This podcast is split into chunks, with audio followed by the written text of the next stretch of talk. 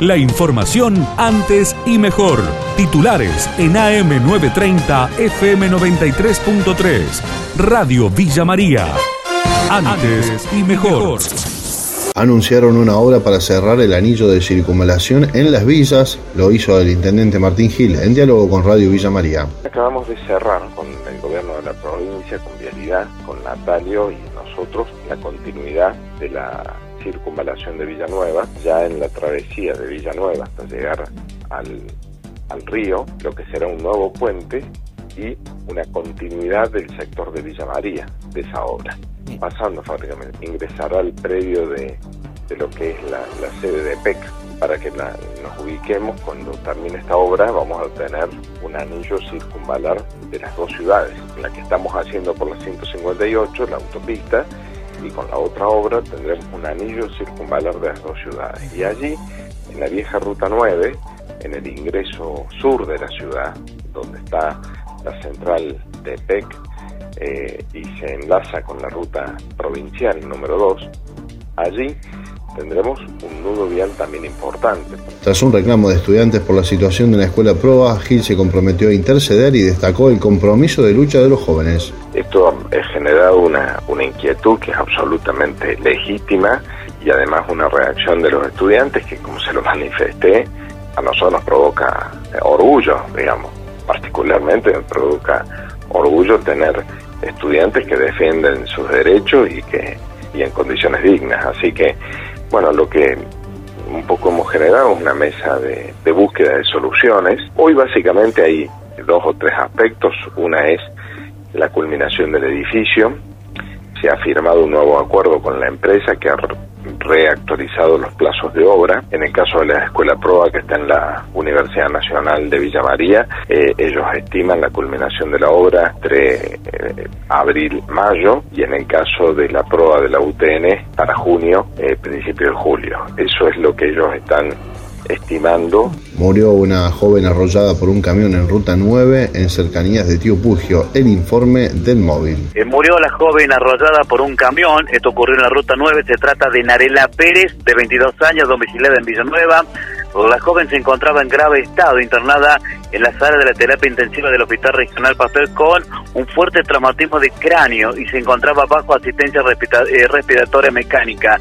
El accidente de tránsito se produjo en la jornada del día martes, cerca de la hora 22, cuando esta joven transitaban por la ruta 9 con una moto 110 centímetros cúbicos cuando impactaron fuertemente con un camión. Perdió la vida esta joven, murió anoche en el Hospital Regional Pastor. Caso Dalmazo. El martes declara el hermano de Nora. El informe de Fabián Petenati. Después de cuatro jornadas cargadas de adrenalina, no hay actividad en el juicio que se sigue por el crimen de Nora Dalmazo, donde tiene sentado en el banquillo a su esposo, al viudo Marcelo Macarrón. Pero lo más llamativo que va a retomar el próximo día martes y en esa oportunidad se ha citado a Juan Dalmazo, el hermano de Nora. Allí están todas las expectativas cargadas de lo que va a estar ocurriendo el próximo día martes, al igual que otros cinco testigos que han sido convocados a la audiencia, que va a ser la quinta y va a comenzar a la hora nueve.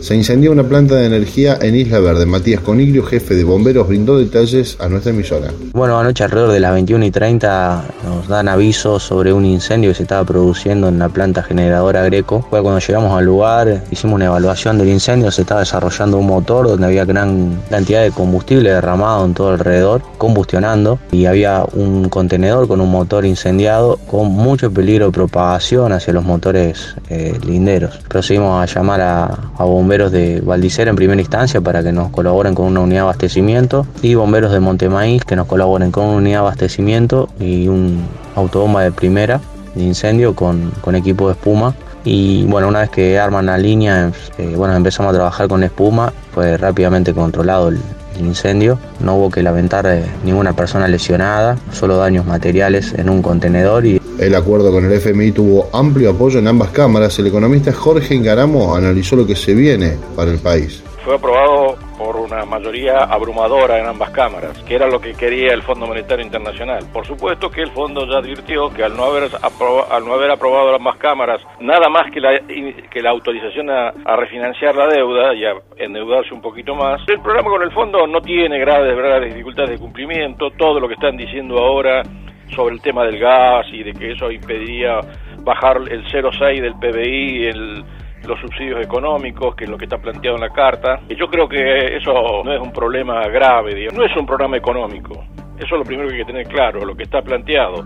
Es una refinanciación donde vos tenés que demostrar que de aquí cuatro años, en el 2026, vas a tener cierta capacidad para pagar capital.